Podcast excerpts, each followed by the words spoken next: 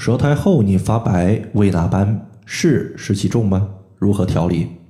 大家好，欢迎收听艾灸治病一百零八招，我是冯明宇。今天呢，我看到一位朋友的留言，这位朋友他说：“冯明宇老师，请问舌苔厚腻并且发白的情况，是不是湿气过重的表现？为什么我一直服用一些去湿气的药物和按揉去湿气的穴位？”但是舌苔一直没有明显的变化呢，在这里呢，我们要讲一下舌苔厚腻发白，一般呢，它代表体内有痰湿淤堵的问题，而痰湿和湿气是不一样的，或者说两者是不能混为一谈的。我们先说湿气，中医之中呢有六淫的说法，就是说外界六邪气，其中呢湿气就是六邪气之一。那么湿气呢，它也有内湿和外湿之分。外湿呢，其实很好理解，就是我们环境之中的湿气潮湿。内湿呢，它是由于脾胃的功能虚弱，它在运化水湿食物的过程中能力不足所产生的湿气淤堵。那么脾胃之所以虚弱，往往和寒凉食物摄入过多有很大的关系。比如说男性的啤酒肚。就是他在夏季喝冰凉的一个啤酒有很大的联系。第二个呢，咱们说痰湿，痰湿呢，我们可以简单的理解为就是湿气进一步转化而来的产物。比如说我们的咳痰，很明显痰它是可见的，并且呢质地较为粘稠。如果你把痰吐到某个地方，这个痰呢它还有壁挂的一个特性，比较粘，容易粘在某个地方，不容易流动。那么我们体内的痰湿其实也是一样的。如果痰湿一直停滞在某个区域，它一方面会阻碍经脉的正常运行，其次呢，由于它比较黏，它不容易流动，那么在局部呢就有可能会形成进一步的淤堵，比如说血瘀的问题出现。如果要辨别湿气过重和痰湿过重的情况，我们呢还可以从舌头上来看。如果你整体呢舌苔发白，并且呢舌苔表面较为水滑，它多半就是湿气过重。水滑是什么意思呢？就相当于是我们的舌头刚刚从水里边出来一样，表面呢水气特别重。那么如果是舌苔发白且厚腻居多的，那么就是痰湿问题了。两者呢比较容易分辨。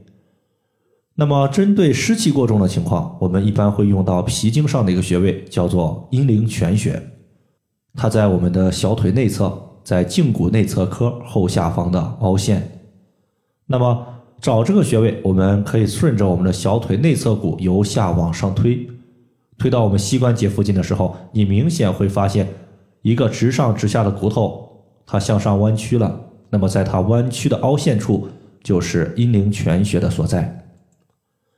第二个情况呢，咱们说痰湿重，痰湿过重，这个时候呢，你单独用一些祛湿的东西，或者说祛湿的穴位阴陵泉，它就有点力不从心了。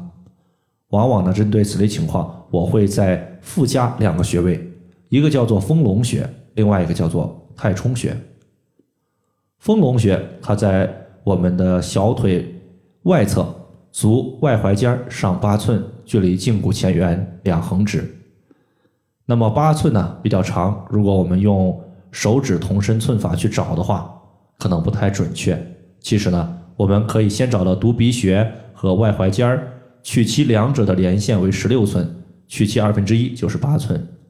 那么犊鼻穴呢，它就是在我们膝盖外侧有个凹陷，这个凹陷就是犊鼻穴。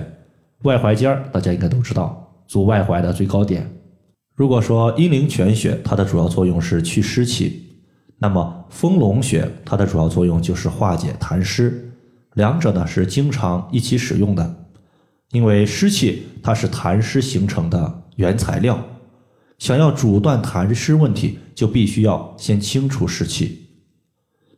接下来呢，我们还会用到一个穴位叫做太冲穴，这个穴位呢是在我们足背的上的一个穴位，先找到第一和第二脚趾，顺着脚趾缝向上推。推到两个骨头夹角前方推不动了，这个地方就是太冲。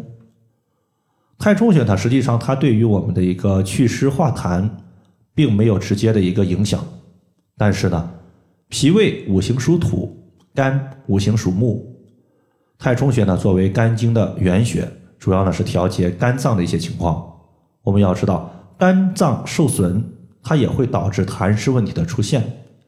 我们经常说肝木克脾土，肝木之气过于旺盛，会导致脾胃之气虚弱。所以说呢，脾胃虚弱自然呢不利于水湿和痰的运化分解。在这里，我们可以经常去按揉或者是艾灸太冲穴，起到疏肝理气的效果，避免肝木克脾土的情况出现。以上的话就是我们今天所要分享的主要内容。如果大家还有所不明白的，可以关注我的公众账号“冯明宇艾灸”，姓冯的冯，名字的名，下雨的雨。感谢大家的收听，我们下期节目再见。